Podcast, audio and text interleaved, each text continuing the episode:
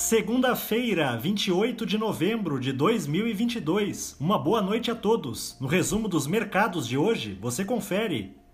O Ibovespa terminou o dia em baixa de 0,18%, aos 108.782 pontos, acompanhando a aversão ao risco que predominou nas principais bolsas mundiais. Por aqui, o volume de negócios foi um pouco reduzido por conta do jogo da seleção brasileira de futebol na Copa do Mundo. Na ponta positiva, os papéis da Rumo, em alta de 3,65%, avançaram com a notícia de que o Porto de Santos movimentou 14,4 milhões de toneladas em outubro, atingindo um volume recorde para o mês o que representou um aumento de 34,5% em relação ao mesmo período de 2021.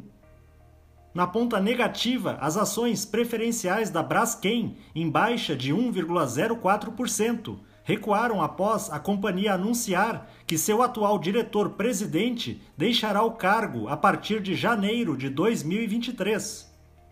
O dólar à vista, às 17 horas, estava cotado a R$ 5,37, em baixa de 0,61%.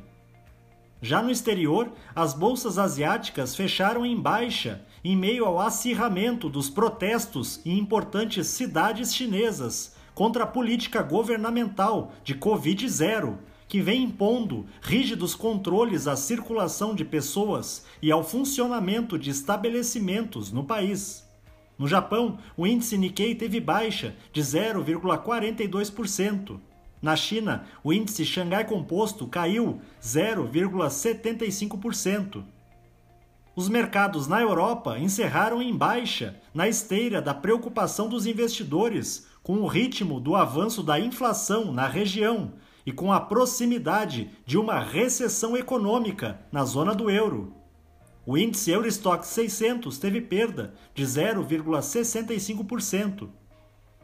As bolsas americanas terminaram em baixa, em uma sessão cautelosa, com foco nas declarações de dirigentes do Banco Central dos Estados Unidos sobre como o mercado de trabalho do país permanece fortalecido, mesmo após algumas rodadas de alta de juros.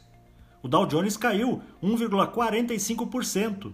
O Nasdaq teve queda de 1,58% e o S&P 500 recuou 1,54%. Somos do time de estratégia de investimentos do Banco do Brasil e diariamente estaremos aqui para passar o resumo dos mercados. Uma ótima noite a todos!